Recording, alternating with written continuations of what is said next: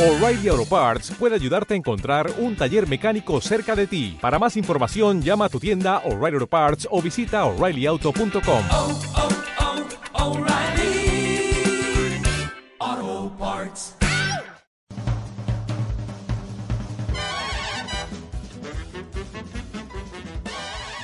Saludos amigos y amigas de All Game Machine, bienvenidos a un nuevo programa de la quinta temporada de nuestro podcast, tercero ya, que debería haber llegado a finales de febrero, pero bueno, para qué os voy a engañar, eh, estábamos muy viciados al Horizon y al Elden Ring y no hemos tenido tiempo para juntarnos. Y bueno, es que menudo mes de febrero nos ha tocado vivir, corto pero intenso.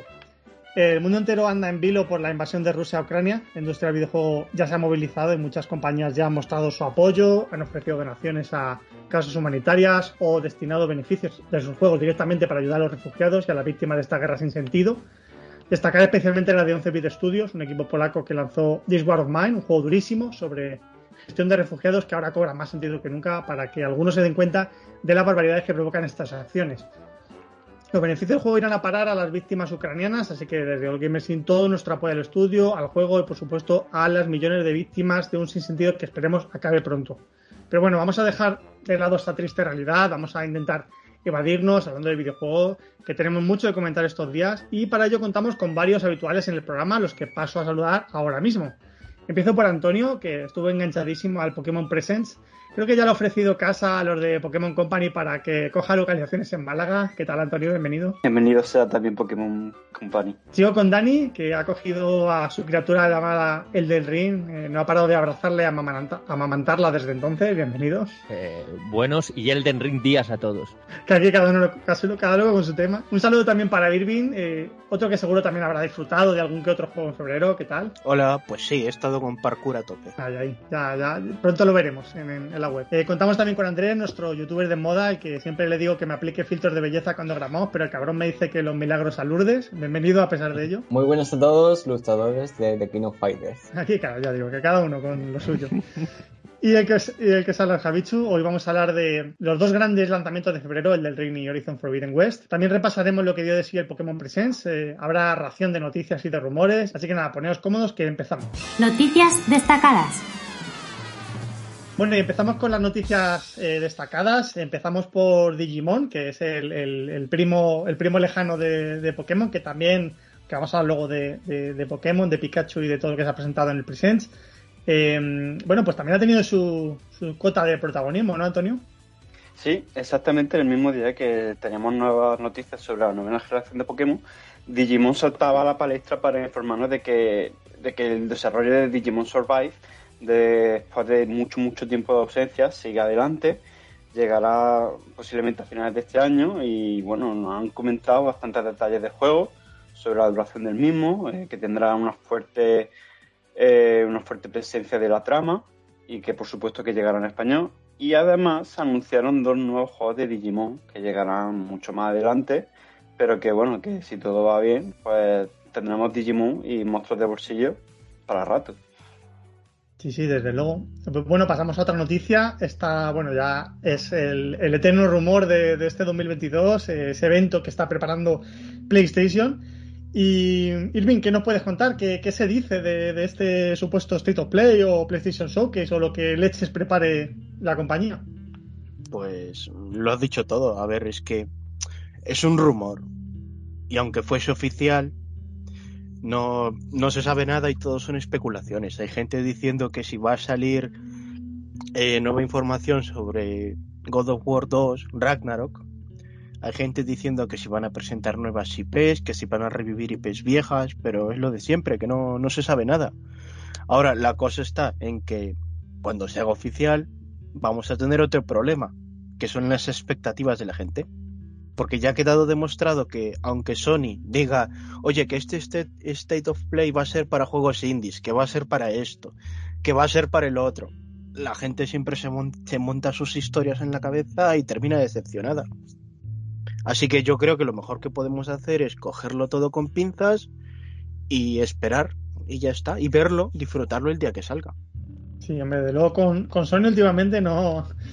Es, un, misterio. Es verdad que los, eh, los PlayStation Show, que suelen ser más grandes, y los of Play ya es una lotería, te puede tocar un eventazo o un. Claro, es que, es que es eso, es que no hay un, un calendario fijo como tal y lo mismo te anuncian tres juegos independientes y qué sé yo, un DLC o lo mismo te sueltan tres o cuatro grandes novedades que rompen internet, o sea, yo con esas cosas he dicho, siempre con cuidado. Siempre es mejor expectativa baja y, sorprenderse para bien que no al contrario.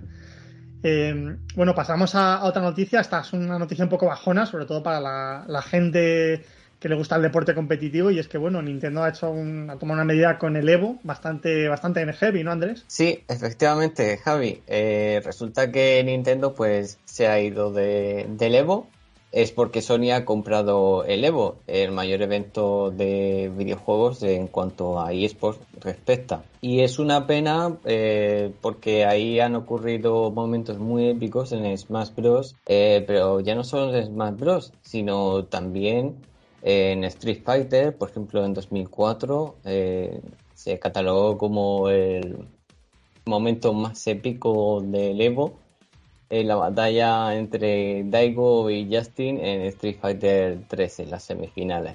Hecho, le pusieron como nombre Evo Moment 37. Mm, ¿Qué decir? No sé. A mí me encanta ver el Smash en el Evo y sus torneos. Y es que para mí creo que es uno de los eventos más importantes eh, después del E3, claro.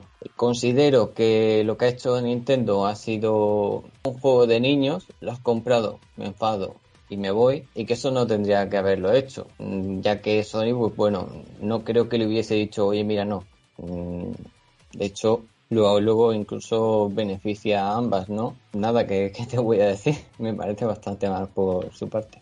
Bueno es una pena a ver si a ver si Nintendo toma otra medida no sé intenta eh, promocionar el juego, la vertiente competitiva de este juego y de otros que tiene en otros eventos, porque la verdad es que es una baja importante.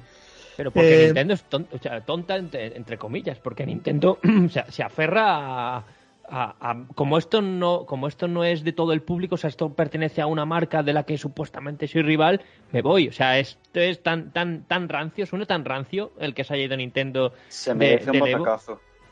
Uh -huh. Pero porque al final que le da igual a Nintendo pegarse el batacazo, pegarse lo que sea, le da igual, es una, una postura tan rancia que que, que, solo puede venir de Nintendo y a Nintendo pero, le da igual. Pero ya no solo eso, sino que luego si la comunidad quiere hacer, no tiene por qué ser en el, en el Evo, pero aquí mismo en Murcia ha pasado que han llegado a intentar hacer eventos online de, de Brawl, de Mili, de lo que sea. Y a lo mejor Nintendo también se ha dado cuenta y ha dicho, eh, no, para de esto, y no solo aquí en Murcia ni en España en general, sino fuera de España también han detenido bastantes torneos que no han sido oficiales. Y es en plan, joder, hazlo tú, ¿no? Bueno, es que Nintendo es peculiar y particular eh, para lo bueno y para lo malo, así que ¿qué le vamos a hacer?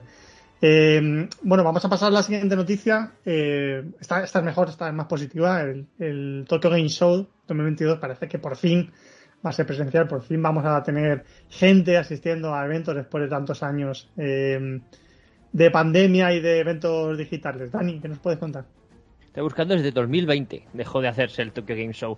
Es una buena noticia por eso, porque ya empieza, parece que poco a poco empiezan otra vez los eventos. Se celebrará de forma presencial entre el 15 y el 18 de septiembre más o menos las fechas de, de, siempre, en el mismo lugar de siempre, que ahora mismo no me acuerdo cómo se llama, pero todo vuelve a la normalidad, parece ser. O sea, habrá lo de siempre, eh, entrega de premios, conferencias, de todo. O sea, stands para la prensa, eh, de todo. O sea, no va a haber eh, ningún tipo de, diferencia con respecto a antes de la pandemia. Por lo tanto, eh, esto no hace más que alegrar a la gente de que por fin parece ser que vuelven los eventos presenciales de, de videojuegos que los echamos tanto de menos.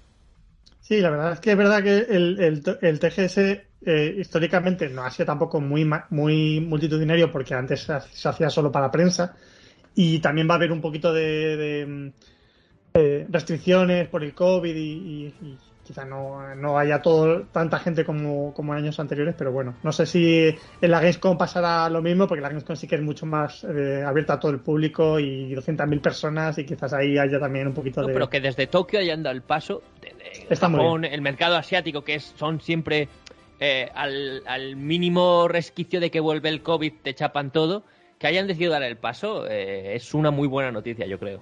Sí, ya son pasos importantes hacia adelante y espero que, que la Gamescom también lo haga. Eh, El E3 ya se ha visto que, que parece que no, no va a ser así. Bueno, el Pero E3 bueno, a ver si en nadie, agosto- nadie le esperaba ya, yo creo. Lo, lo de la Gamescom yo lo veo un poquito complicado, la verdad.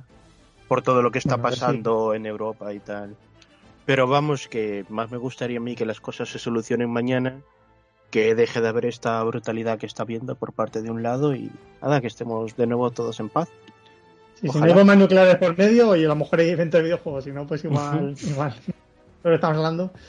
Eh, bueno, pasamos a la última noticia. Ya, eh, ya estamos en, metidos en marzo. Ya, pues, como suele suceder, tenemos aquí ya los juegos que llegarán a los distintos servicios de suscripción de PlayStation y Xbox. Que viene muy bien ahora que seguramente vuestras carteras están tan vacías como la mía. Pues vamos a repasar un poco los, los juegos que, que- que llegan. En el Game Pass, esta primera mitad de marzo, pues destacar Far Changing Tides, el Microsoft Flight Simulator que llega a la nube, Lightning Returns Final Fantasy XIII, Kentucky Route Zero, Lawn Mowing Simulator, que es un simulador de corta césped, o sea, GOTI, eh, Marvel's eh, Guardians of the Galaxy, que es el, el tocho, el tocho del mes, y Young Soul, o sea, buen, buen mes de marzo para empezar el Game Pass. PlayStation Plus tenemos Ghost Runner, Ghost of Tsushima Legend, que es como la expansión esta que se puede jugar sin tener el juego principal, o sea, no es el juego principal de Ghost of Tsushima. Eh, Team Sony Racing, entonces estos dos para PlayStation 5, Team Sony Racing y Ark Survival Evolved para, para PS4. En PlayStation Now recibiremos Shadow Warrior 3, que sale del primer día de lanzamiento en, PS Now. Es una buena señal, ¿no? De que parece que ya PlayStation empieza a hacerle un poquito de caso al servicio, ya veremos cómo le llama luego. Eh, también tenemos Crazy Remastered, tenemos Relicta y tenemos Chicken Polet Painting Red, que es juegazo. Y eh, finalmente los juegos de suscripción Gold, pues bueno, son un poquito más chusteros. Está The the Food, Street eh, Power Soccer, Sucker 3, Sucker 2 eh, Fallen eh, Angel y Bob Esponja, que es el que viene a salvar el- el Gold. Eh, así que nada, pues eh, después de este repaso, eh, vamos a pasar a la noticia de la semana. La noticia de la semana. Bien, el pasado domingo, unas horas intempestivas, eh, no porque fuera de madrugada, sino porque es la hora de comer y, oye, las siestas son un poco sagradas, ¿no? La verdad, sí está. Nintendo ofreció eh, un nuevo Pokémon Presents, del que hay que decir que esperábamos muy poco, al menos yo, pero nos sorprendió con bastantes anuncios, sobre todo eh, la gran estrella, el Pokémon Púrpura y Pokémon Escarlata. No sé si se están acabando ya los nombres. Que bueno, además tiene toda la pinta de ambientarse en España. Eso ha vuelto loco a millones de fans de Pikachu en este país. Eh, como gran conocedor de la saga, quiero ceder la palabra a Antonio para que nos cuente eh, lo que se ha anunciado de momento eh, eh, de este par de títulos y luego preguntaré a los demás qué les ha parecido. Así que nada, Antonio, todo tuyo. Pues sí, Javi, en el que parecía que iba a ser uno de los eventos más soponíferos de Nintendo en mucho, mucho tiempo, comentando únicamente novedades para y actualizaciones para sus juegos de dispositivos móviles, acabó con una gran sorpresa que, casi nadie, digo yo, que se esperaba, que es la novena generación de Pokémon, que ya está aquí, y que no solo como, incluye como principal novedad su ambientación en España y el flamenco, sino el hecho de que va a ser por fin una entrega principal de Pokémon de mundo abierto, lo que llevaban los fans esperando tantísimo tiempo, al fin se ha hecho realidad. Pero bueno, eh, tiene buena pinta. No sé, eh, Andrés, ¿a ti qué te ha parecido? Tú que también seguiste y diste el directo en, en el canal. Bueno, eh, yo me quedé un poco como, vale, eh, vaya evento un poco mediocre que me están dando, me van a anunciar mm, solo actualizaciones y luego veo un detective o algo así, un policía que está con linterna y, y digo, ya está, detective Pikachu 2 y esto, ala, tire para adelante. Pues no, la verdad es que yo y todos los del chat, eh, yo creo que incluso Antonio se quedó sorprendido cuando Nintendo nos trolea a todos y anuncia la nueva generación, que es Pokémon Púrpura y Pokémon eh, y Pokémon Escarlata. A mí me está pareciendo mm, lo que he visto hasta ahora que tiene mejores gráficos que Pokémon Leyendas Arceus. Yo espero que, eh, que cumpla todo lo que se promete. Esta vez parece que han mejorado las animaciones. Y sí es verdad que desde un primer momento, ahora sí, nos han dicho que no va a estar toda la Pokédex. Vamos a darle un, por lo menos yo le voy a dar un toque de fe, de nuevo. Intento más o menos recuperar la esperanza en Pokémon, que, bueno, desde el 2016 que me lleva decepcionando y me he ido alejando un poco de la saga. Y a ver si consiguen que me compre, que me compre otra vez la Nintendo Switch. Eh, Irving, ¿a ti te han convencido? Eh, ¿No has hecho ni caso? ¿Te ha pillado con la paella? ¿Qué, qué ha pasado con, el- con este Pokémon Presents? Pues a mí, a mí, quitándolo del Pokémon, ¿vale? Me estaba gustando porque yo juego al Pokémon Masters y al, y al Unite, así que yo estaba contento. Luego anunciaron esto de, del poli en el museo. Yo creía que era la peli de, de Detective Pikachu, ya me iba un poquito triste. Hasta que ha salido lo del nuevo Pokémon.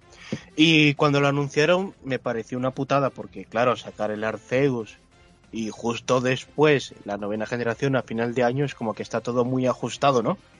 Pero, pero, pero, pero, pero, luego han dicho que, bueno, no, no han dicho. Luego he visto todas las pistas que era un Pokémon basado en España y ya me ha dado todo absolutamente igual, lo voy a comprar. Sí, hay una, hay una visión ahí de España un poco rara, ¿no? De, de la familia y del Parque Güell y de Sí, sí, cosas sí, estas, sí, pero... sí. Pero vamos, que yo he pasado de estar enfadado porque sacaba muy pronto la novena generación a absolutamente convencido de que lo voy a comprar solo porque sale mi Españita. ¿Tres años te parece muy pronto? No, no, con respecto a lo que ha salido de Arceus. Ya, pero es que la anterior generación de Pokémon salió en 2019 con el espada y escudo. Y el DLC en 2020. Y tres años Yo lo, yo digo, yo lo digo por el tema del lanzamiento prácticamente anual. No Sí, por de- otra de- cosa. Rollo, Sí, rollo sí. que sacas un juego de mundo abierto y no dejas esperar eh, prácticamente nada, ni un año y ya sacas otro juego de mundo abierto. Claro, mucha claro, gente ha dicho. Pero, pero vamos, que estoy emocionado. Emocionado por ver a mi Españita en el mundo Pokémon. Lo voy a comprar. Pokémon naranjito. Eh, Dani, ¿tú qué, ¿tú qué opinas de este, de este Pokémon? Yo sé Ah. que vas a dejar el ring de lado para A mí, jugarlo. A mí me dio la tarde del, del domingo, el día del lunes, a Twitter es increíble. O sea, yo solo por los, mes- los memes de, de Twitter ya estoy a tope con Pokémon Españita. Eh, es un poco Pokémon, se, se comenta en Twitter, es un poco Pokémon Monarquía, Pokémon República. Así Sí. que va- vamos, vamos a ver cuál vende más aquí en España. Pues sería un buen referéndum. O sea, se podrán cazar elefantes y. El, el, pat- el pato este que parece de. No sé, yo no quiero el, Calle- el Pato imaginarme... Cayetano. Yo no quiero imaginarme a los de Pac-Man cuando vaya a capturar un Pokémon lince, la verdad. Joder. Pedro Sánchez de campeón. Yo ya veo a todo el mundo poniéndole al pato casado. La de memes que nos esperan todavía de aquí a que salga el juego. Pero. Eso está bien, ¿no? La gente que no le gusta Pokémon se lo pasa bien también con este juego. Así que. O sea, eso yo Pokémon Españita, yo, yo me... La me gente compro. que tiene mucha imaginación haciendo. Tú lo bancas, y, tú lo bancas. Y todos los tópicos españoles le están saliendo con muchísimo humor. Eh, Está yo no sé si- que salga ahí en. Claro, yo, yo lo que no sé es si cuando Pokémon se ha ambientado en, en otras culturas y en otros países, la gente de esos países ha hecho tanto humor, la verdad, porque la verdad, ya te digo, es impresionante la cantidad de memes que han podido salir en cuestión de dos días. Eh, Hombre, por suerte aquí en España tenemos el, el ministerio este de eh, español, este de Tony Cantó, que lo lleva Tony Cantó, pues nada, Mm. que vayan allí los de Pokémon eh, Pokémon Company a hablar con él y Que les y va a hablar directamente sí, sí, español. a lo mejor lo han hecho y por eso ha salido así lo que han mostrado. Bueno, ya vamos a pasar a, mm, a debatir un poquito, venga. Debate. Bien, como decía al principio del programa, hemos tenido un mes de febrero espectacular. eh, y aunque esto no para, ya tenemos aquí marzo, un mes en el que, por cierto, también salen muy buenos juegos. Ahí tenéis en la web el artículo en texto y vídeo para tenerlos todos controlados. Eh, la verdad es que han sido tan grandes los juegos del mes anterior que seguro que muchos todavía los estamos jugando, lo vamos a seguir jugando. Eh, todo merecería mención, la verdad, pero bueno, el podcast tiene un, un tiempo limitado y hemos querido centrarnos en, en- especialmente en dos, en Horizon Forbidden West y en el del Ring, eh, que creo que son dos firmes candidatos a GOTY, a Juego del Año, que han recibido todo tipo de alabanzas, que también han recibido críticas, que particularmente me parecen dos juegazos a los que de estos que hacen más grande la industria del videojuego. Eh, sin entrar en analizarlos eh, y hablar un poco de las características que ya hemos hablado largo y tendido en el análisis en el canal de YouTube sobre Horizon, también lo haremos sobre el de Ring, que todavía estamos ahí exprimiéndolo. Eh, me gustaría tratarlo de otro punto de vista, ¿no? ya con el lanzamiento un poco más reposado. Entonces, eh, primero os quería preguntar uno a uno, una opinión eh, breve, sincera. ¿Cuál os, ha sorprendido más? A lo mejor no habéis jugado los dos, a lo mejor solo habéis jugado a alguno y solo podéis hablar de alguno. Eh, ¿Y cuál creéis que es eh, que supone mayor avance respecto a la saga a la que pertenece o al estudio? Es decir, mm, si creéis que ha avanzado mucho más Horizon eh, Forbidden respecto a Zero Dawn, si creéis que el, el ha supuesto un, avance muy grande eh, para From Software. Pero ya digo, un poco, eh, ¿cuál os ha sorprendido más y cuál creéis que ha sido mayor avance? Y quiero empezar por, por Dani. Y luego ya tendremos tiempo de debatir y de, y de- y de gritarnos y de, y de que haya salseo. Pero ahora que os pido, pues eso, que cada uno ponga su opinión. Así que, Dani, eh, adelante con la tuya. A ver, mi caso con Horizon es, es curioso porque yo eh, cuando salió eh, coincidió además con el lanzamiento de Nintendo Switch y coincidió con el lanzamiento del Zelda Breath of the Wild. Eh, yo empecé a jugar Horizon, me llamaba la atención y eso, pero es que le dejé por, por, por Breath of the Wild. O sea, eh, no había punto de comparación. Para mí era... eh, siendo el mismo género, siendo juegos de mundo abierto, no, no había comparación unos con otros.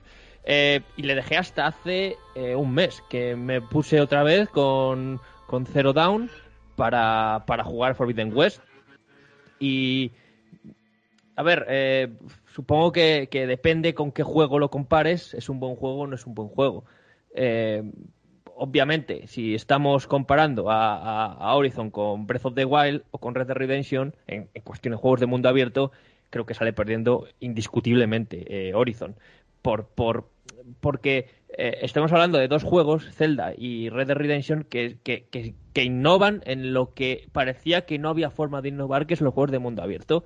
Estamos hartos de misiones de mundo abierto, eh, de, de recaderos, de, de- usar el, el caballo como, como eh, eh, forma de moverte rápido para entregar una flor a un NPC que acabas de conocer y que te dice que tienes que irte a otra punta del mapa a coger un objeto y entregárselo a, a, otro, a otra persona que está en otra punta del mapa. O sea, esa forma de alargar artificialmente algo eh, es, es el- es la marca de, los juegos de mundo abierto desde que Ubisoft eh, empezó con, con- este tipo de juegos.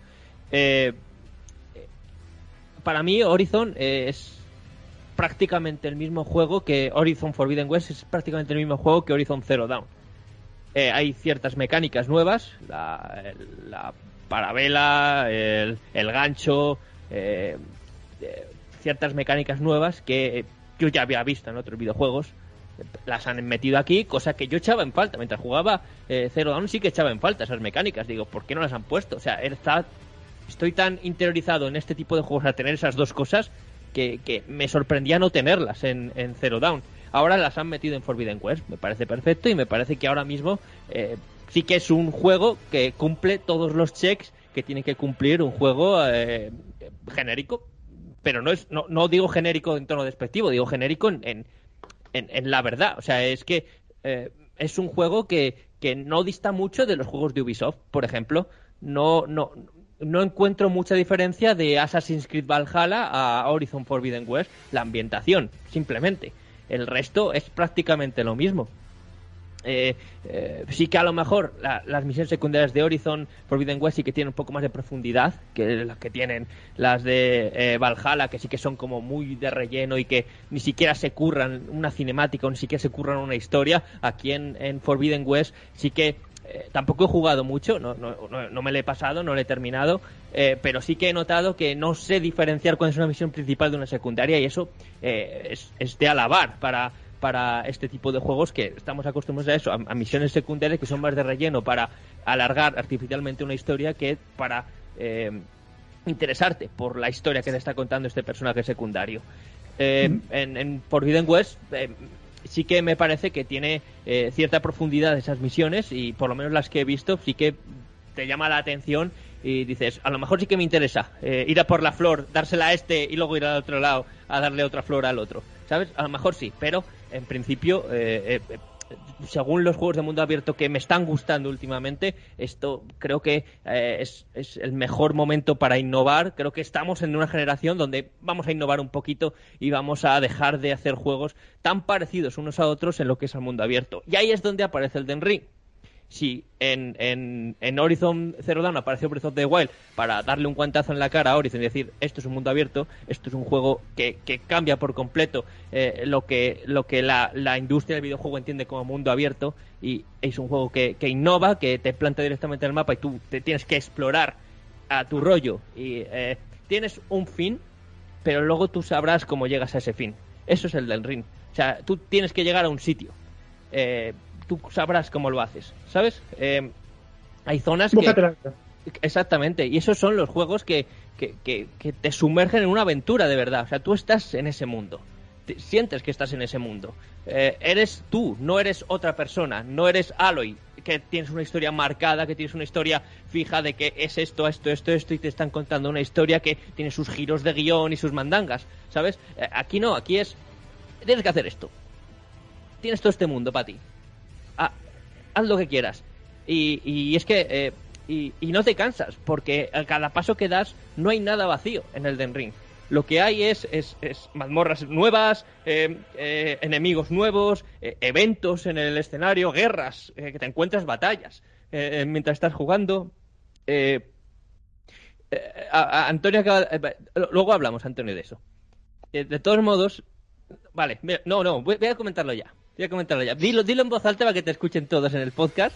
Que el del Ring es el juego tan va- más vacío que existe. Está tan vacío que no tiene física. Vale, estamos. a- vale. Venga, te lo compro, sí, perfecto. Pero estáis hablando de, de- de errores técnicos, de, de, falta de vegetación, en pero es que eso a mí parte, no- un mundo abierto también está compuesto por elementos que hacen que el mundo del juego parezca que está vivo. Cuando Sí. yo voy andando con el muñequito, tiqui, tiqui, tiqui, Sí. y de repente el muñeco traspasa la hierba, y la hierba ni se inmuta, a mí me da la sensación de que ese mundo realmente está vacío. Bien Vale. decorado, pero Vale, Bueno, para ti eh, un juego es, es que se mueva la hierba mientras andas, pues creo que, es que un estamos elemento hablando de otras importante. cosas. No creo te que estoy estamos diciendo hablando que de me otras base cosas. únicamente en eso. pero No, es en principio sí, importante. ¿qué te está pasando en eso, no? En, en que bueno, este juego no me gusta porque no se mueve la hierba.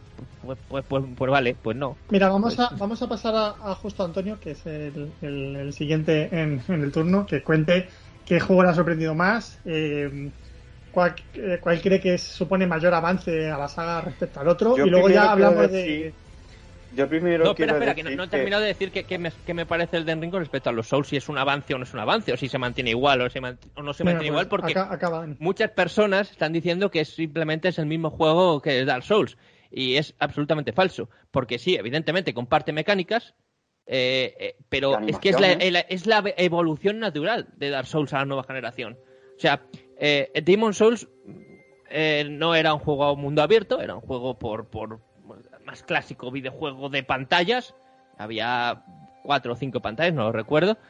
Eh, luego pasó a Dark Souls, que, que una de las cosas que, que, que a la gente alabó de ese videojuego es lo inter- la interconexión del mundo, o sea, lo bien que está interconectado el mundo, con sus atajos, o sea, todo, todo está conectado. Es un mini mundo abierto. O sea, todo el juego es mundo abierto en Dark Souls. No es un mapa grande, pero es un juego mundo abierto. Eh, salvo una zona, en dos zonas en concreto que están fuera del mapa, el resto puedes ir desde el principio del juego si quieres. O sea, puedes ir desde el principio del juego a, a la zona más avanzada del mundo si tienes el objeto necesario, ¿vale? Es una llave, pero bueno. Pero puedes ir. O sea, si abres puertas, entras. Puedes ir. En Dark Souls 2 sí que es cierto que vale, que, que- que si quitamos eh, lo mal que estaba conectado el mundo, la intención de Dark Souls 2 era la misma que Dark Souls 1, pero más grande. La pena es que se, se hicieron desde departamentos eh, distintos a, From Software, eh, luego se juntaron todos y se juntaron de aquella manera, quedó el, el Dark Souls menos Dark Souls de todos, pero aún así su intención era lo mismo, hacer un mundo algo más grande que Dark Souls 1. Dark Souls 3 es igual, pero mucho más grande también. Hay zonas mucho más amplias. Eh, es, igual, el mismo mundo abierto, pero más amplio todavía. Eh, con Sekiro igual, con Bloodborne más o menos también. Eh, y ha llegado el Elden, Ring y, ha conseguido eh, en un solo mapa hacer que los cuatro mapas de los Souls, contando sin, sin contar Bloodborne, porque creo que Bloodborne es un mapa muy chiquitito, ha conseguido eh, que sea un mapa muchísimo más grande que los cuatro Dark Souls. Y es increíble. O sea, es el mapa enorme es la evolución natural que tiene esta saga. O sea, no se han limitado a Dark Souls 4 va a ser eh, eh, eh, lo mismo, un poco más grande, otros nuevos jefes. No, no, aquí eh, se nota el- el- la, la intención inicial de From Software, que era esto, hacernos esto. Lo que pasa es que por presupuesto, por lo que fuera, no pudieron hacerlo. Ahora pueden hacerlo y lo han hecho. Y han hecho el mismo juego con las mismas mecánicas, evidentemente, porque esto, por mucho que se llame Elden Ring, esto es Dark Souls 4. Esto es Dark Souls 4 y esto es lo que tiene que ser Dark Souls 4. Se llama Elden Ring pues porque por, por movidas de Miyazaki, cosas de, su cabeza, perfecto. Pero esto es un Dark Souls 4. Dark Souls 4, mundo abierto, enorme. ¿Para qué vas a cambiar mecánicas de un juego si es si lo que interesa es eh, hacer un juego como ellos querían hacer desde un principio, solo que ahora tienen los medios? Que la hierba no se mueve, me da igual. Mientras yo me, mientras esté 30 horas que me parezca que estoy una hora, y me- una hora y media jugando, se me pasa el tiempo volando. Me da igual. ¿Tú crees que yo me he fijado si la hierba se mueve o no? Porque lo has dicho, digo, pues tendrás razón. Pero yo ni me he enterado de que la hierba no se mueve, porque me da igual. Yo voy a ver esos enemigos, a ver en ese arco que hay, a ver al fondo que se ve una estatua rota, a ver qué tiene. Es, es, a lo que voy. O sea, yo no voy a ver si la hierba se mueve o no se mueve. Yo qué sé, si, si a veces llueve y, ni, y me entero esta tarde que, que, hostia, si está lloviendo. Eh, no me había enterado de que llovía, porque me da igual, porque yo estoy explorando y me, meto en el mundo. Y, y muchas veces eso, que, que no me entero ni de, ni de las horas que son, eh, que y digo, joder, llevo tres horas aquí y a lo mejor he avanzado tres, pasos solo. No por dificultad, eh, sino por, por, por, por todo lo que hay que hacer en, en un pequeño espacio de, de- de mapa. Hay que hacer mil cosas, hay mil cosas por hacer. Y eso solo me lo ha ofrecido en su día Breath of the Wild. Y por eso para mí, eh, Elden Ring bebe muchísimo de Breath of the Wild en, en lo que a, a- a mundos abiertos se refiere y creo que a día de hoy, en, en esta generación, en, en este siglo, en este, en este año, esto es un mundo abierto.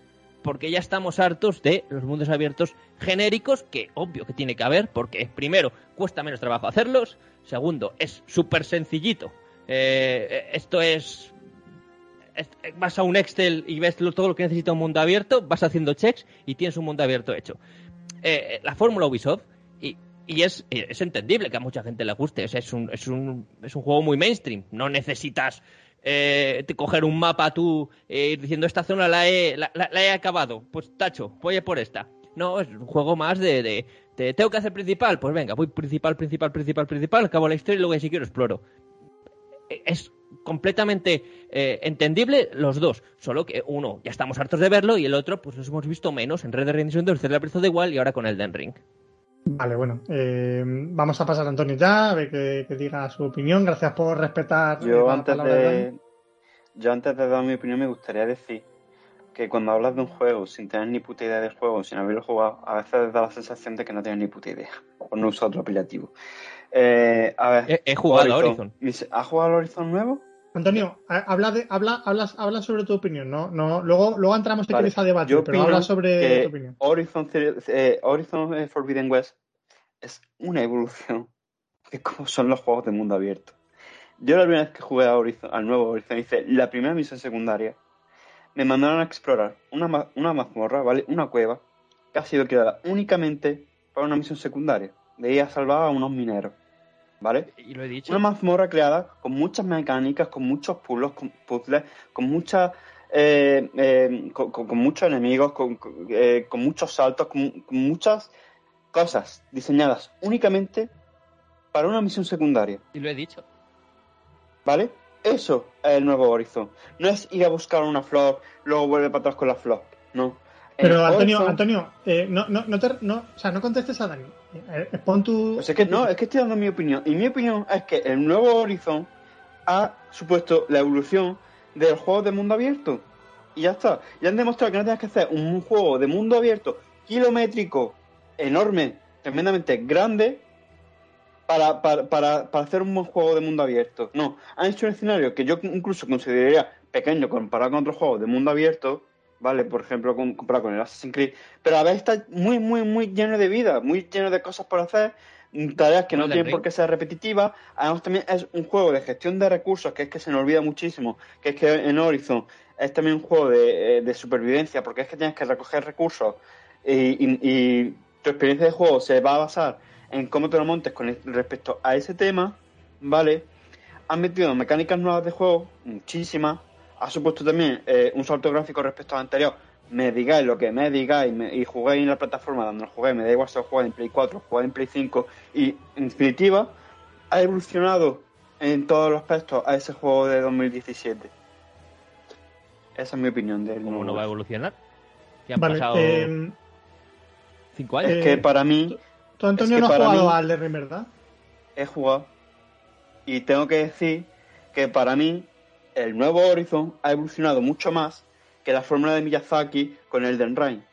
Porque al margen de que es eh, un Dark Souls de mundo abierto, no me está diciendo mucho más. Lo único que me está diciendo es que para hacer la mazmorra tienes que montarte en el caballo, recorrer no sé cuántas zonas y llegar a la, a la visión donde está la mazmorra. Y ya Pero ¿Tú está. sabes dónde están las mazmorras? Eso es porque las miran guías, porque si no, no, tienes, no puedes saber dónde están las No, yo me he mazmorras. puesto a explorar. Yo el rato que he jugado, yo me he puesto a explorar. Pues ya está. Vale, pero eh, eso- eso lo hacen todos los juegos de mundo abierto, en todos. Tú- a ti te dan el mapa vacío y tú, y tú ya te vas averiguando. Así funcionan todos. No sí, solo, que hay marcas en el mapa de los mundos abiertos. En Horizon hay marcas en el mapa y te dice, es que aquí está la, aquí está la misión. No, Vente para acá. Hay mapa, hay marca. Te cuenta Aloy en la boca. el te- vigía te- te- y te es dice todo el Aloy- mapa. Y te te dice el Aloy, mapa. Creo que por aquí hay algo. O sea, sabes que te va luego- narrando luego, luego Vale, luego Vale, queréis entonces me estás venga. diciendo. Andrés, eh, dale, dale caña a tu opinión porque esta, esta no te van a dejar hablar. A ver, eh, mi opinión. Bueno, yo no he jugado el de Ring, ¿vale? Voy a dejarlo claro desde el primer momento, todo cristalino. Le he echado hasta ahora a Horizon Forbidden West, le habré echado unas 60-65 horas aproximadamente. Y llevo solo un 30% de, de todo, ¿no? Eh, cabe decir que yo eh, he ido a full, 100% por la trama principal. Y es un juego que, si bien evoluciona con respecto al primero, eh, también es muy continuista.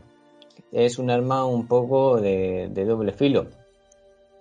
Porque Horizon mm, lo que intenta hacer no es tanto, tanto mundo abierto, eh, sino que intenta ser un RPG, que es lo que es. Al final, eh, Horizon es un RPG de mundo abierto, y mundo abierto no es sinónimo de mm, dejarte. sí, hay que dejarte libre, no, pero no que te pierdas, porque sí. Eh, sino yo creo que. mm, no sé, también debería de contarte una historia. Y bueno, ya que Horizon es un RPG, es normal que eh, lo principal sea eso, la historia, y es en lo que se han enfocado. Eh, luego, si es verdad, han añadido nuevas mecánicas que ya estaban incluso en juegos de la época de PlayStation 2, ¿vale? Pero que otros juegos mm, que conforme han, ido saliendo los años los han añadido. Como el gancho que me ha recordado mucho al de Monster Hunter Rise, eh, la, el ala escudo, que es una ala delta, también nos puede recordar mucho a la de Fortnite, la de Breath of the Wild o la de Sly Cooper, tienen más lejos. Eh, por lo que ha contado Dani, pues bueno, yo creo que en cuanto a evolución de juego, el de Ring ha evolucionado a un mundo abierto, ¿vale? De la saga de Dark Souls, sí. Y yo creo que Horizon también ha hecho lo suyo con respecto a su anterior entrega, pero no solo eso, sino que al nivel de estudio. En cuanto a nivel de estudios, eh, es un es un salto muy grande. ¿Por qué? Porque recordemos que el Guerrilla Game eh, viene de hacer los Killzone. Y cuando les dijeron los de Sony, oye, mira, tenéis que hacer un juego en tercera persona, ellos no sabían nada. Y lo explico muy bien en un vídeo de la evolución de Horizon. Que quiera que se lo mire, que es una historia muy curiosa. Y vamos, yo no le doy un 10 a Horizon Forbidden West.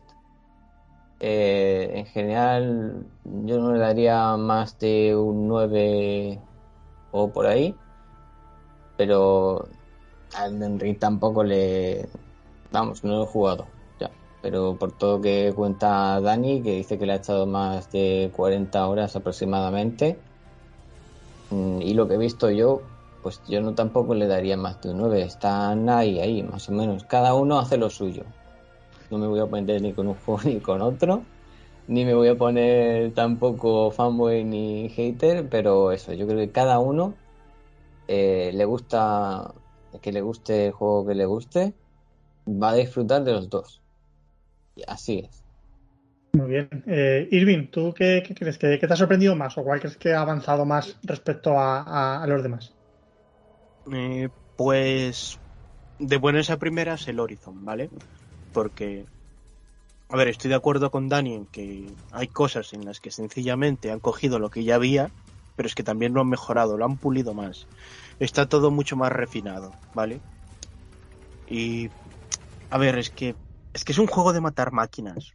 A mí me das eso y ya está, no necesito más, no necesito que vaya a 120 frames, que vaya a 4K. Lo que necesito es que sea divertido y con eso cumple muchísimo.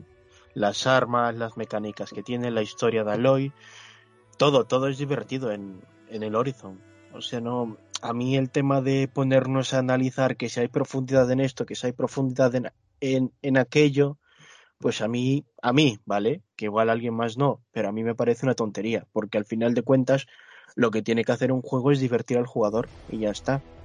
En ese aspecto yo tampoco creo que Horizon sea un juego de 10, pero sí que me parece que es un juego de, por ejemplo, un 9, un 8.5 bastante sólido, porque no decepciona, que es lo principal, lo más importante es que no ha decepcionado a nadie, y también porque cumple con ser divertido, innova en lo que ya tenía bien, lo mejora, te mete algunas cositas más y ya está. Y sienta bases para que en un futuro PlayStation pueda seguir tirando de esta fórmula y seguir mejorándola.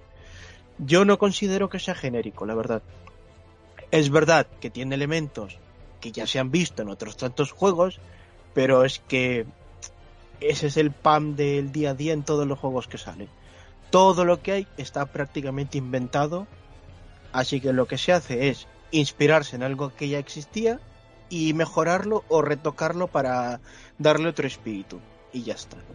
Por el otro, por el otro lado, el Elden Ring le he podido jugar unas 15 horas gracias a una amiga que me lo ha dejado, chanchullos nuestros, ¿vale? Y a ver, yo soy muy crítico con los Souls. Lo primero, porque me parece un, género que, salvo los Nioh, eh, me aburre muchísimo, ¿vale? Pero de Elden Ring tengo que decir que me ha parecido un juego que a mí, que no me gusta, que no me gusta este género demasiado, me, ha divertido. Me parece que está bastante bien, que como siempre, el debate de que si hubiese un modo fácil o alguna forma de facilitar más las cosas a, a la gente nueva que solo está ahí porque quiere curiosear, quiere probar cositas y más adelante ponerse en el modo hardcore, eso habría ayudado mucho, pero creo que está bastante bien. ¿Vale? Mm. Si tenéis, si os gustan los juegos difíciles, yo lo recomiendo. Si solo tenéis curiosidad y no habéis experimentado nunca nada de este género, pues yo os digo que de momento os abstengáis, porque ha habido mucha gente que lo, que lo habrá comprado por todo el hype y lo va a terminar devolviendo en tienda. Que es, esa es Sí. otra cosa. Ahora, aquí va mi crítica. Pese a que me parece un buen juego, de un 9, de un 9 sólido, no creo que se merezca el 10. ¿Vale? Yo sé que los análisis son subjetivos, que cada quien los da como los da, pero es que hay ciertas cositas, como por ejemplo en el tema gráfico, eh, se nota que el motor que usa From Software ya está viejuno, ya deja un poquito que desear, pese a que el juego se vea bien, ¿eh? Pero también se nota que el motor que se usa ya deja que desear, que ya es hora de ir trabajando en uno nuevo. Por el tema del rendimiento, que a mucha gente le ha ido fatal en, en todas las consolas prácticamente. Ha sido una lotería. Lo mismo te iba perfecto en Play 5 y lo mismo mal en Series X o al revés. Y ya ni hablemos de la gente que lo juega en ordenador, que eso sí han salido perdiendo por todos lados. Que tú me puedes decir, no, pero es que esas son cosas que las pueden arreglar con un parche. Vale, pero es que por lo general la nota del análisis se, se pone en función a lo que la gente va a experimentar el día de salida. Si todo eso me lo hubiesen arreglado con un parche de salida, yo te digo, perfecto, pon el 10, porque sabes que va a haber un parche que lo solucione. Pero si a día de hoy, con el juego, haya varios días de haber salido, eso sigue ahí y no se ha arreglado, pues es que no tendrías que haberle puesto un 10, porque hay cositas, detallitos, que le habrían bajado la nota si hubiésemos sido justos. Así que yo creo que en parte los 10 se los está llevando porque los que lo han analizado son muy fans de From Software y les ha podido un poquito el hype. Que eso también. Que yo digo que es un gran juego, un muy buen juego, pero es que veo gente que lo está defendiendo a muerte con tonterías y lo está poniendo como un juego que ha venido a inventar algo que ya estaba inventado. Y eso no es así. Para empezar, muchos de los elementos que hay en este juego los, vemos, los venimos viendo desde hace años. En Skyrim, en Breath of the Wild, incluso en Pokémon Arceus. O sea, yo creo que no desmerece decir, oye, que eso está muy guay, pero tampoco hagamos, hagamos como que han inventado la rueda. Porque hay, como digo, hay varios elementos que ya los conocíamos de antes, que igual aquí le han dado una pequeña vuelta de tuerca y funcionan mejor, funcionan peor, qué sé yo. Pero bueno, y eso es lo que opino, que es un buen juego, se merece un 9, pero no se merece un 10. Y que tal vez la parte de la comunidad de From Software Miyazaki debería relajarse un poquito y entender que no por criticar se es hater, no por decir esto debería tener esto para hacerlo más accesible, se está entorpeciendo la visión del autor. So, cada uno tiene el derecho a opinar y ya está. Y eso es lo que opino. Perdón por la chapa. Vale, bueno, eh, antes de abrir micro, levantar facciones y, que esto se convierta en una, en una locura, eh, voy a dar mi opinión, ¿vale? Eh, yo creo que lo- los dos juegos realmente eh, lo que han hecho es. eh, o sea, ninguno innova a lo bestia. Para mí, o sea, yo no juego al Elden Ring, ¿vale? Pero bueno, por lo que he visto, he leído y demás, yo creo que el Elden Ring ha perfeccionado, un, o sea, es, la evolución lógica y natural de Dark Souls y, lo que hace lo hace estupendamente. Horizon también ha, evolucionado, ya, ya tenía pues una buena base y ha mejorado. eh, vamos, no, se podría decir que lo que lo que las mejoras las han estado mal, sino todo lo contrario, todas son bien recibidas. Em, claro, mm, Horizon técnicamente, gráficamente, eh, entra mejor por, por los ojos, además eh, llega a más público porque bueno, es mucho más, mucho más sencillo, eh, mucho más accesible, mucho más guiado. Eh, claro, aquí tenemos dos mundos abiertos eh, que claro, son como los, los- dentro del mundo abierto que tiene obviamente pues una, una serie de, de mecánicas o de, o de tics, que es lo que dice Dani, eh, digamos que hay dos vertientes, ¿no? El, mundo abierto típico de un montón de iconitos y, de, y todo guiado, que, que le pueden meter cierta narrativa además, porque bueno, tiene misiones principales y luego las secundarias, hay mucho relleno, hay mucho recadero, hay mucha misión así chorra. Eh, y luego está eh, lo, que bueno pues lo que hemos visto con, con Breath of the Wild, lo que, lo que está haciendo el The Ring, que es eh, el mundo abierto de búscate la vida, autodescubrimiento, de repente, bueno, y aparte a- añadido a, todo el tema del diseño de, de mazmorras y a toda la dificultad que tiene el Ring. Yo creo que a mí me parece justo que el Ring eh, se le considere que innova más. eh, digamos que mm, mm, se maneja en terrenos no tan trillados. Eh, claro, ¿qué, qué pasará a lo mejor con si sacan el próximo juego de From Software? ¿Cómo va a ser? A lo mejor ya no innova tanto porque ya está más trillado. O dentro de 10 años, cuando veamos el de Ring 5 o, como le llamen. Pero digamos que le favorece que no esté tan trillado ese- esa idea de mundo abierto de, de búscate la vida. Yo creo que da más satisfacción al jugador eh, jugar al Elden Ring que a, que a Horizon. O sea, es más satisfactorio mm, de repente descubrir algo porque, mm, porque has ido a investigar y porque nadie te lo ha dicho. Y da, más satisfacción eh, matar a un, a un jefe que, que es bestialmente más fuerte que tú y, y- te ha buscado la manera de matarle.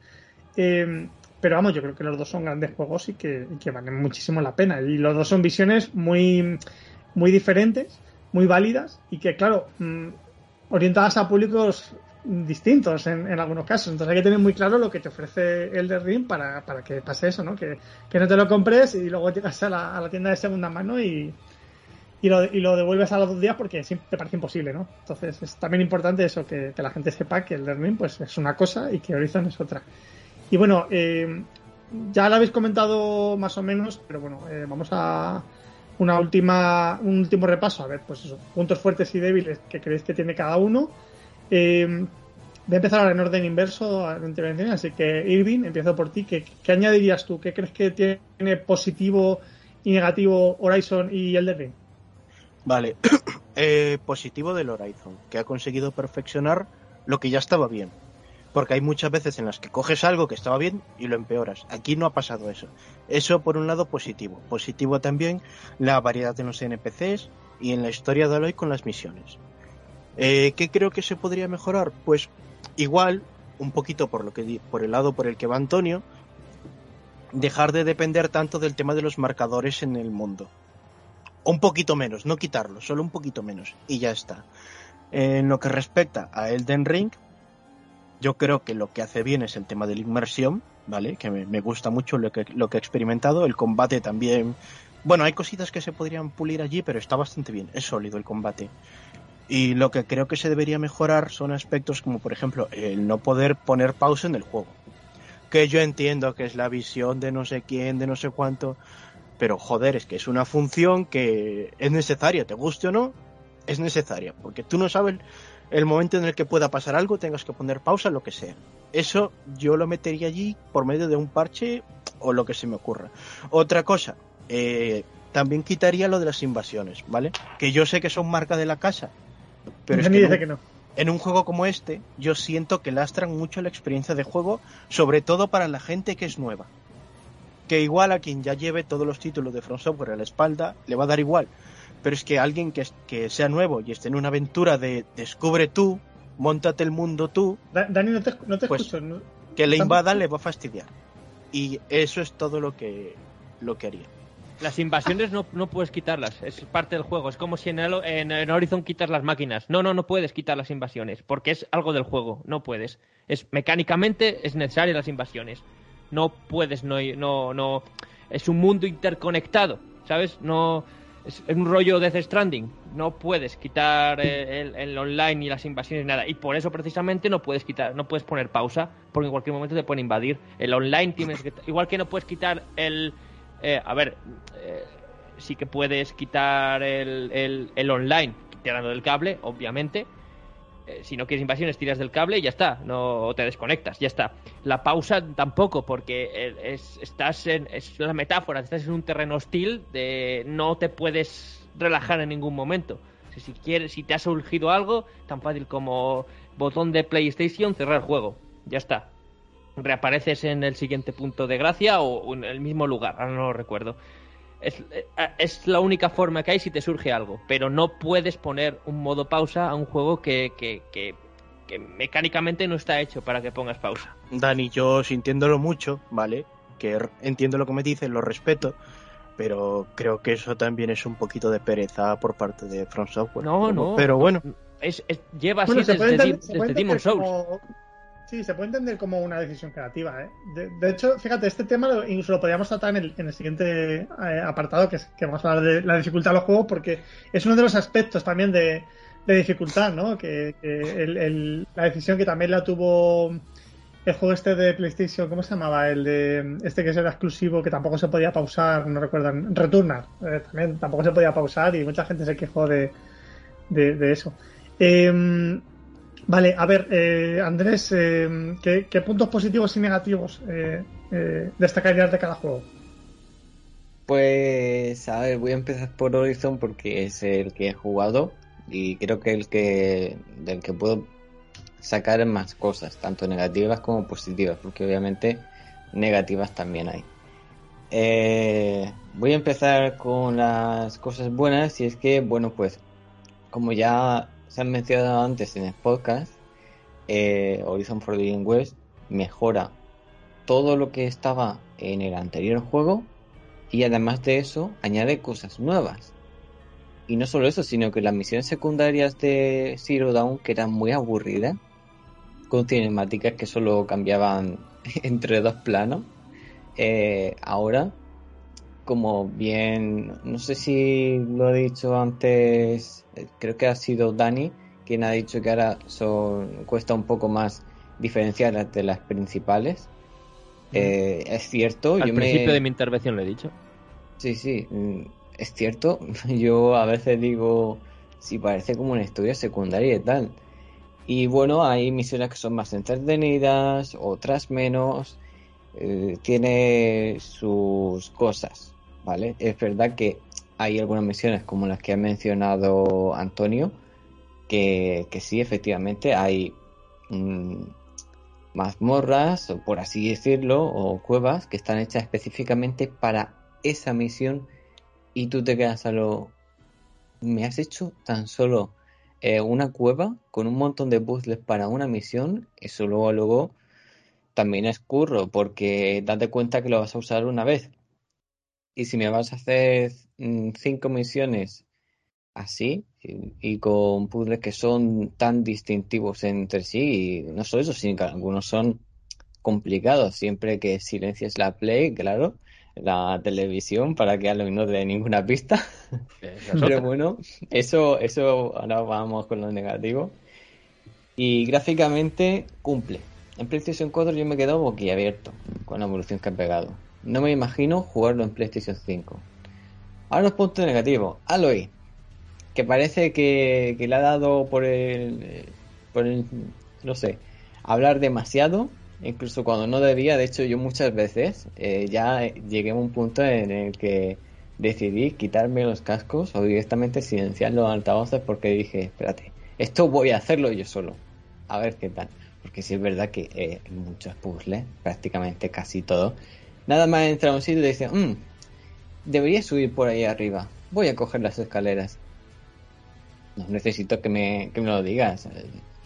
¿Sabes? Me, explico. Un puzzle tiene que ser parecido a los de Tomb Raider, que no te dicen nada. Como mucho Lara te dice, "Mm, no, creo que no está funcionando. Y ya está. Eh, nada más. Luego, otra cosa negativa. mm, yo diría. mm, espérate, no me sale la palabra.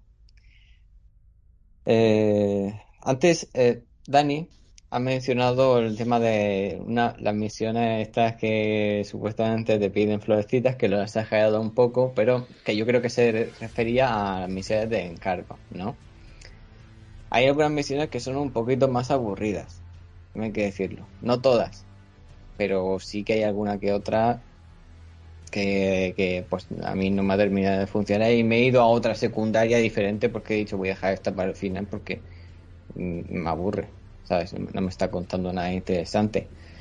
Eh, Horizon es un RPG, ¿vale? Tiene esos elementos de subir de nivel y aprender habilidades y eso es una mecánica que pues ha sabido evolucionar bastante bien en general Horizon evoluciona mucho respecto a su anterior entrega pero también es muy continuista y ahora con Elden Ring eh, bueno no puedo decir mucho más allá de lo que ha dicho Irving eh, y lo que ha dicho Dani que lo siento Dani pero eh, luego luego en Antonio tiene razón ha convencido más Irving que tú porque ha dicho cosas más variadas, no solo que efectivamente es un mundo abierto. Mm, sí es verdad que yo prácticamente no he tocado los Souls, ¿vale? Solo he visto jugar porque nunca me he atrevido a tocar uno. Eh, creo que no es mm, una saga muy accesible para mí. Eh, ya te digo, bueno, jugaré a alguno porque me has insistido, Dani. Y que sea mundo abierto y venga, mm, tenga esa evolución, pues yo pienso que, pues sí, nos ha pegado un pequeño salto que creo que a muchos pues les va a molar, sobre todo a los que les gusta perderse como tú, Dani, ¿no? Eh, y no les gusta tanta habladuría, por así decirlo. Eh, nada, yo creo que la saga Souls y Elden Ring es un juego para divertirse más que nada, sobre todo para los que son un poco más tryhard a la hora de jugar y que le dan más duro. Y nada, lo- los dos tienen muchas cosas buenas y cosas malas. Las cosas malas de Elden Ring, bueno, pues efectivamente el apartado técnico, el gráfico, las físicas de la maleza, que, que no hay, las traspasas, como bien dice Antonio. Pero bueno, eh, si es cierto lo que dice, que al final pues no te fijas porque te estás divirtiendo, es precisamente por eso, porque tú te estás divirtiendo con el juego eh, Dani, y tú no te fijas en los pequeños detalles. Yo cuando jugaba Horizon sí que me han saltado bugs, pero no me han molestado, me he reído porque yo me estaba divirtiendo y me han hecho gracias a bugs que me pasan así de repente, como el de caerme bajo el suelo, porque sí. Eh, entonces al final pues esto, aparte de la mi opinión, que bueno, ya he dicho los pros y los contras de cada uno, yo creo que así como voy a dejar una pequeña reflexión, es que cada uno tiene que disfrutar del juego que, que más le guste. Si te gusta, po- aunque tenga mala nota o mucha nota, pues disfruta del juego y ya está. Un 9 no es mala nota. es- que un 9 no es mala nota. Es que estamos No, hablando no, de un no 9 he y un dicho- 9,5, ¿sabes? Es- No, no he es- dicho, no he dicho que, que tenga mala nota, he dicho si un juego tiene mala nota o si tiene una al- nota alta, que igualmente que es disfrutable.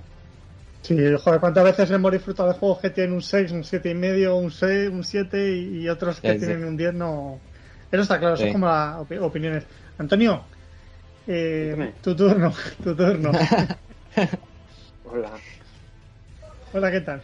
¿Qué pasa? ¿Qué tengo que decir? Eh, que, que más que No, pues, eh, los- puntos los fuertes y puntos débiles. fuertes, sí. Es que hace ya tanto que no hablo que ya se me olvidó de qué estaba ahí hablando. Eh, los puntos fuertes. Yo creo que los puntos fuertes de Horizon es la evolución que ha supuesto respecto a, la entrega anterior. ¿vale? Estos cuatro años la ha sentado muy, muy bien al juego. Cuatro o cinco años me parece que han sido.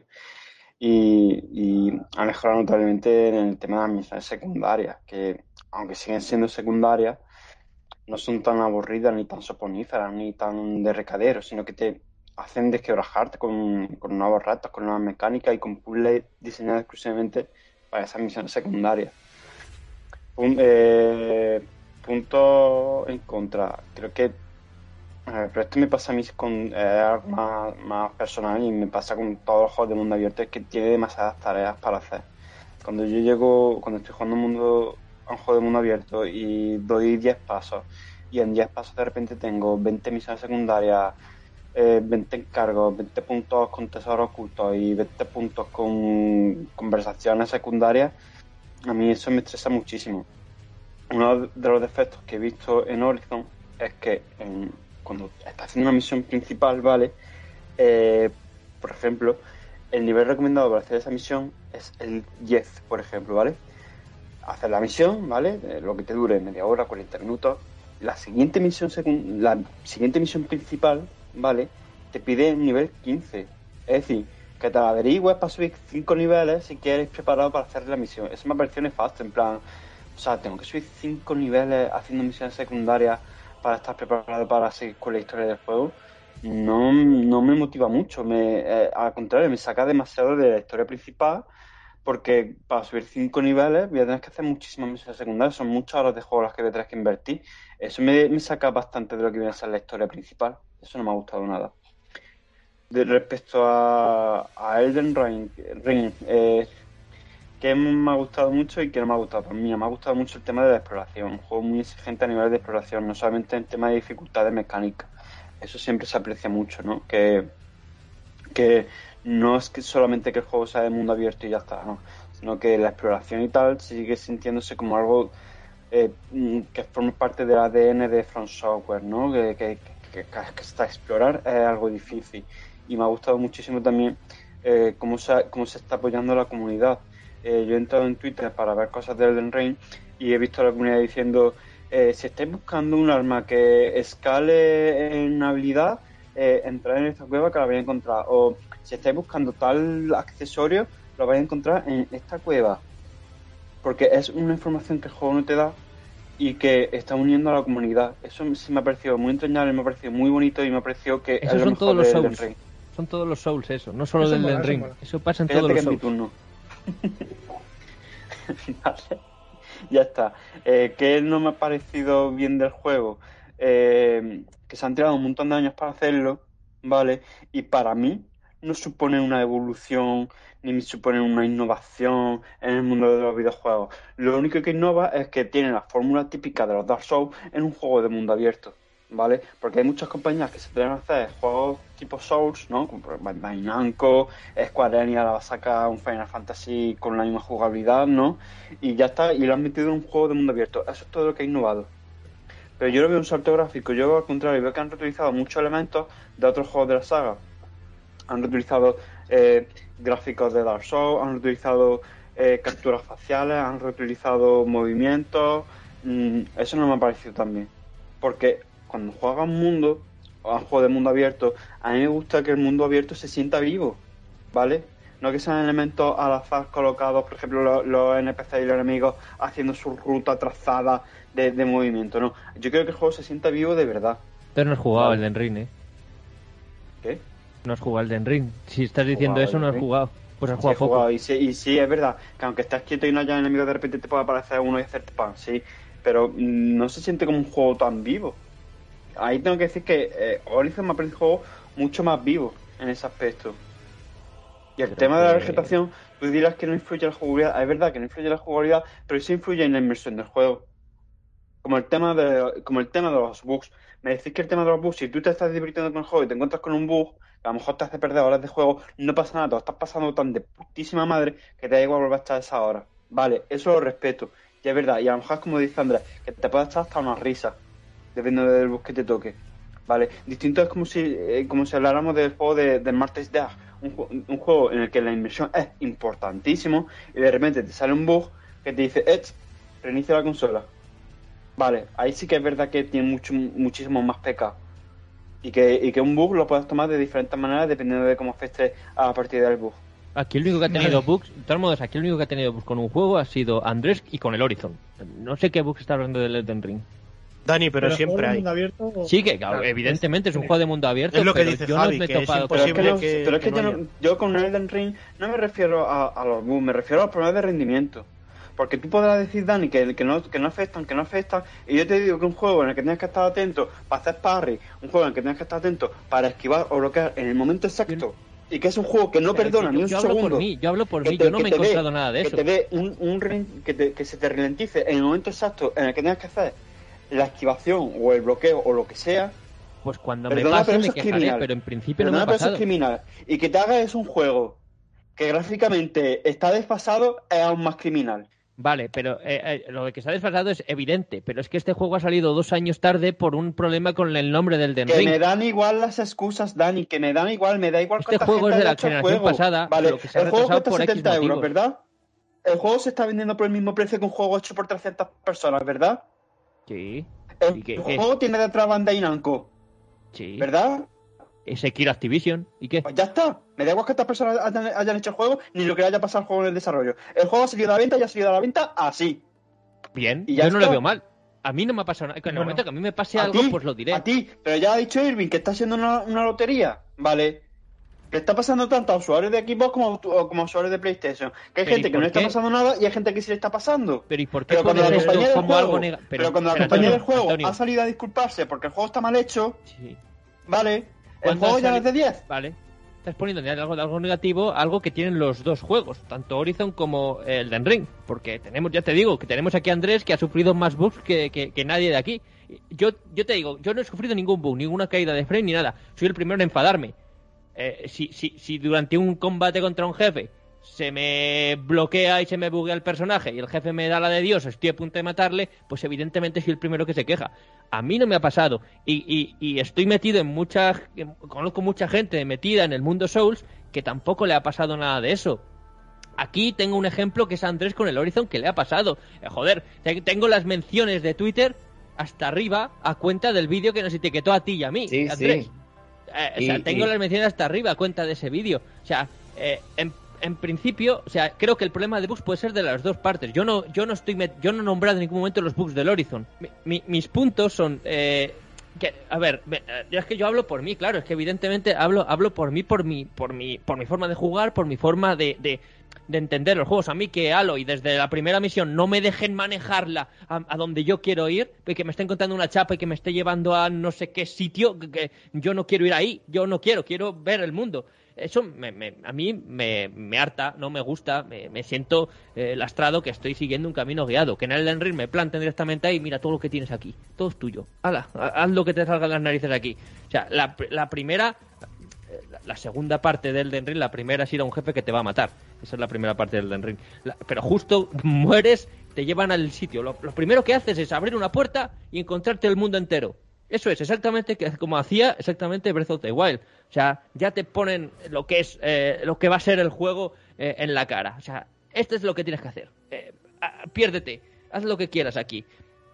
En Horizon, si estamos comparando dos juegos que para mí son incomparables, porque cada uno es de una forma y otro es de otra, no, no, no se puede comparar eh, los dos juegos. Uno está hecho para un público más genérico, como es Horizon, otro está para un público más de nicho, como es eh, los, los fans de From Software. Que, que está siendo más mainstream por el buen hacer del estudio durante estos- todos estos años, evidentemente. Pero no tiene la culpa ni el estudio ni el juego de, de- de llegar al público equivocado muchas veces. Eh, eh, este juego lo vamos a encontrar, si no lo estamos encontrando ya, vendidos en Wallapop, vendiéndose en, Game, en segunda mano, por- porque está siendo una campaña de marketing increíble para un juego que, que seguramente no lo disfrute la mayoría. Pero, pero no porque sea difícil, sino porque ellos se creen que es difícil. Que ese es el problema de los Souls. No son difíciles. Eh, nos hacen creer que es difícil. Lo que pasa es que no te guían. Estamos demasiado acostumbrados a juegos que te guían, que nos ponen a la cara un juego donde no sabes qué hacer y cualquier cosa te puede matar. O si, o si avanzas un poco más de la cuenta, te pueden matar. Eh, estamos tan poco acostumbrados, desgraciadamente, a eso que encontrarte un juego así, pues frustra, desquicia y todo eso. Que, que no te digan desde el minuto uno a dónde tienes que ir, ni, ni, ni que haya muchos iconitos en el mapa de aquí hay zonas chulas, aquí hay un tesoro escondido que te, va a dar igual lo que haya porque eh, lo vas a coger como un coleccionable más, no como algo que te interese realmente. O sea, esa es la diferencia entre un juego y otro. Cada uno va para un público distinto. Eh, no podemos comparar un juego con otro. Eh, para mí, evidentemente, eh, Elden Ring es un juego de 10, pues porque es la evolución que todos los fans de Dark Souls estábamos esperando. Un Dark Souls exactamente tal cual, porque no hay for- no- no- puedes que hay innovaciones, ahí está el salto, están los, los- las invocaciones, hay cosas nuevas que es el caballo, hay cosas nuevas y chulas que, están bastante bien, pero que nosotros, con los fans de los Souls, lo único que queremos es eso, un Dark Souls en mundo abierto, y lo tenemos, y tenemos exactamente lo que, lo que queríamos y lo que pensábamos que era un Dark Souls en mundo abierto. Todo lo que nos imaginábamos, ahí lo tenemos. O sea, po- el, el ejemplo en, en- en más, eh, más genérico, en más mainstream, es Pokémon eh, Arceus. Eh, o sea, la, subí yo al centro comercial aquí al Carrefour, aquí en, en, aquí en mi ciudad, y la cola para coger el Pokémon Arceus era increíble. Pero porque era el juego, de hecho se escuchaba a la gente decir, es que es el juego que, que todos los fans de Pokémon eh, hemos esperado, un Pokémon en mundo abierto. Pues joder, pues di- disfrutadlo. O sea, no, no, no, no vamos a andar, a ver, que luego el juego fuera como fuere y que a lo mejor hasta los fans de Pokémon decían que a lo mejor el comienzo se hace un poco pesado. Evidentemente, es, algo negativo para mi gusto que no quiero que me cuenten su vida, los juegos, por, por eso le dejé pausado. Pero vamos a, a- a dejar que la gente disfrute y, y cuando viene un Dark Souls en mundo abierto es que no podemos pedir otra cosa que un Dark Souls en mundo abierto y esto es Dark Souls en mundo abierto un juego donde donde desde el minuto uno ya está eh, no tienes nada no te guía nada en, Horizon al contrario desde el primer minuto te están guiando te están diciendo dónde tienes que ir eh, cómo se llama este personaje que, que me da igual. O sea a mí como jugador me da igual cómo se llama ese personaje ni la historia que tenga Aloy. Me, me da igual la vida de Aloy. A mí me da igual. Eh, Yo lo que quiero es jugar, divertirme y sentirme yo parte de la historia, que es la esencia, yo creo, de, de- de- o por lo menos lo que yo entiendo de, de- los videojuegos eh, desde que conozco los juegos de From Software. Y, y- y creo que, que- que en este aspecto, pues Elden Ring satisface todas mis, mis, mis, mis ganas o, todos mi, todos mis gustos en cuestión de videojuegos los está satisfaciendo el Den Ring. Y es lo único que le pido. Evidentemente que este juego tiene 10 es porque lo ha analizado gente que le gusta la saga de Souls, la saga Souls. Porque tú le pones este juego a alguien que no le gustan los Souls o no conoce nada de los Souls o se la sudan los Souls y, no te lo va a analizar porque no se lo va a poder pasar porque no tiene interiorizar las mecánicas, no, no, no, no conoce el, juego.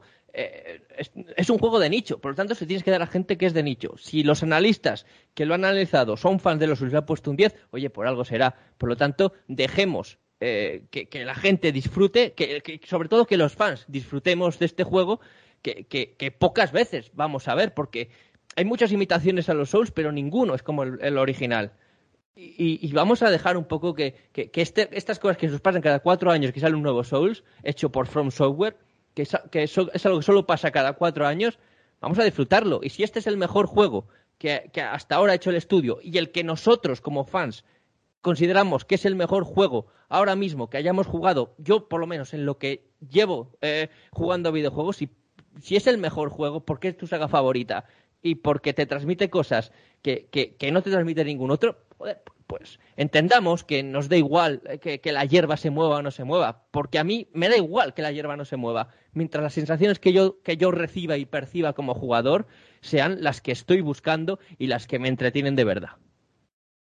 Bueno, eh, queríamos hacer una, una sección hablando de la dificultad, pero bueno, yo creo que ya hemos hablado bastante sobre, en este, precisamente hablando de, de, de ring, pues eh, un poco hablando de la, de la dificultad eh, de los videojuegos, ¿no? Eh, en uno muy guiado, en otro menos guiado. Ya trataremos este tema en otro podcast, no quiero alargarlo mucho. Sí que quiero poner aquí un, un audio que nos ha mandado Mike opinando, sobre, sobre el tema. Mike no ha podido estar presencialmente, pero bueno, nos ha mandado un audio.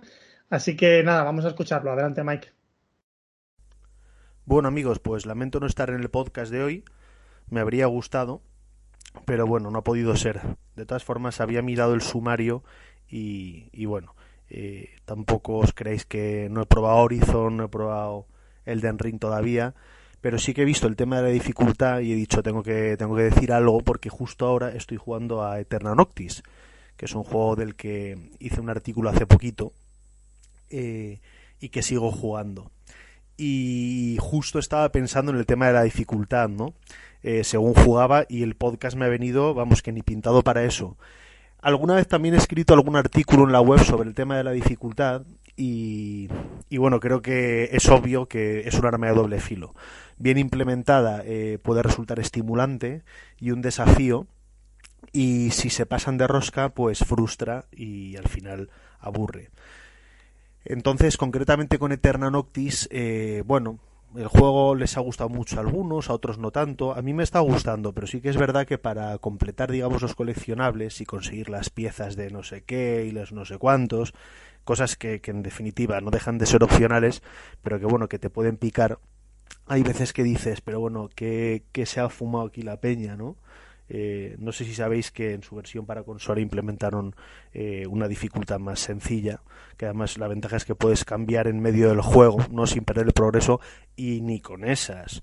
O sea, hay cosas, hay, hay retos que a ver, el tema es que piensas, una cosa es un desafío, una, una cosa estimulante, una cosa que, que, vas perfeccionando, y otra cosa es una especie de, de ensayo y error frustrante eh, donde te quedas atascado, eh, yo qué sé, el tiempo que, que, quieras para conseguir una pieza de un puzzle de no sé qué. Eh, y creo que eso es un problema. Cuando pasa eso es un problema. Eh, deja de ser una cosa, una cosa interesante, un desafío y pasa a ser un, una frustración en el fondo, ¿no? Porque es algo que te gustaría hacer pero no puedes porque no, no tienes cosas mejores que hacer. Y en el caso del Den Ring, que supongo que es por lo que por la polémica esta de que bueno, lo de siempre con los juegos de, estos de From, ¿no? Que si un selector de dificultad, que si es muy difícil. Pienso que en este, en el caso de estos juegos, precisamente sucede todo lo contrario. La dificultad está implementada de una forma magistral. Son juegos difíciles, pero que permiten avanzar. Eh, a veces se hace muy cuesta arriba, pero también la recompensa es muy grande. Y como única excepción quizás pondría el último boss de Sekiro. Creo que ahí se le fue un poco la, la pinza al bueno de Miyazaki pero por lo demás a mí mmm, siempre me han parecido juegos maravillosos. Siempre he agradecido mucho esa dificultad no ese ese pique por, por seguir adelante por, por girar la siguiente esquina por, por descubrir. Y ya os digo no he probado Elden Ring pero me alegro francamente en lo personal de que de que no haya un selector de dificultad porque el juego se ha concebido como se ha concebido. Y oye mira eh, si hay quien resulta muy complicado pues hay muchos otros juegos para jugar. Eh, tened en cuenta que al haber un si pusieran un selector de dificultad podría ser tentador cambiar vale yo me acuerdo y ya con esto acabo para no enrollarme que si creo recordar que analicé para la web el último juego de Alex Kidd que era un remake y tenía un modo de dificultad fácil, ¿no? Y precisamente lo que pasaba era que eh, llegado un punto te atascabas y tal y, y en alguna parte estás un poquito mal, mal calibrada la dificultad, decías, bueno, venga, lo pongo en fácil y tal, y encima al ponerlo en fácil ya, si no recuerdo mal, luego no podías volver a revertir la dificultad y tal. Eh, en definitiva, que al final bajabas la dificultad y la experiencia era distinta de lo que realmente debería haber sido. Y creo que con el del ring podría pasar lo mismo, ¿no? Al final, "Ah, esto se me hace muy difícil, bajo la dificultad. No, no es ese el rollo. El rollo es pasar las canutas y estar ahí en un sitio que dices, madre mía, me están dando por todos lados, pero a pesar de eso, salir adelante. Eso es lo que pienso de la dificultad. Y nada, os mando un abrazo a todos, a mis colegas y a nuestros oyentes y espero estar para la próxima. Venga, un abrazo. Bien, pues como digo, eh, este tema ya lo trataremos eh, más adelante en el, seguramente en otro podcast, porque seguramente este tema, pues, eh, ya digo que es muy recurrente, cada vez que sale, bueno, ya pasó con Sifu, ya pasó con, ha pasado con el de Ring, pasará con otros juegos, eh, el, el meter o no modos fáciles y demás, seguramente mucha gente dice que es un sacrilegio, otros que, que sí que es necesario, pero ya digo, ya lo trataremos más adelante. Eh, dejamos aquí el programa por hoy. Eh, espero que os haya gustado, que sigáis apoyándonos en los medios en los que actualmente se publica el podcast, en Spreaker, en ebooks, en iTunes y por supuesto en el canal de YouTube, que no deja de recibir suscriptores y vídeos de calidad gracias al enorme trabajo de Andrés y compañía. Eh, recordad que nos tenéis en, Twitter, en Instagram, en Facebook, en Telegram y por supuesto en la web de allgamersin.com. Disfrutar mucho. Bien, pues como digo, eh, este tema ya lo trataremos eh, más adelante en el seguramente en otro podcast porque seguramente este tema pues eh, ya digo que es muy recurrente cada vez que sale bueno ya pasó con Sifu ya pasó con, ha pasado con el de Ring pasará con otros juegos el, el meter o no eh, modos fáciles y demás seguramente mucha gente dice que es un sacrilegio otros que, que sí que es necesario pero ya digo ya lo trataremos más adelante. Eh, dejamos aquí el programa por hoy espero que os haya gustado que sigáis apoyándonos en los medios en los que actualmente se publica el podcast, en Spreaker, en ebooks, en iTunes y por supuesto en el canal de YouTube, que no deja de recibir suscriptores y vídeos de calidad gracias al enorme trabajo de Andrés y compañía. Eh, recordad que nos tenéis en, Twitter, en Instagram, en Facebook, en Telegram y por supuesto en la web de allgamersin.com. Disfrutar mucho desde vuestras casas, trabajos, camino a clases o desde un búnker antinuclear jugando al Fallout por si acaso. Pero bueno, fuera coñas, espero que esto de Rusia pase pronto, solo todo quede en un mal recuerdo. Así que nada, cuidaros, sed felices y nos vemos y vemos pronto. Adiós.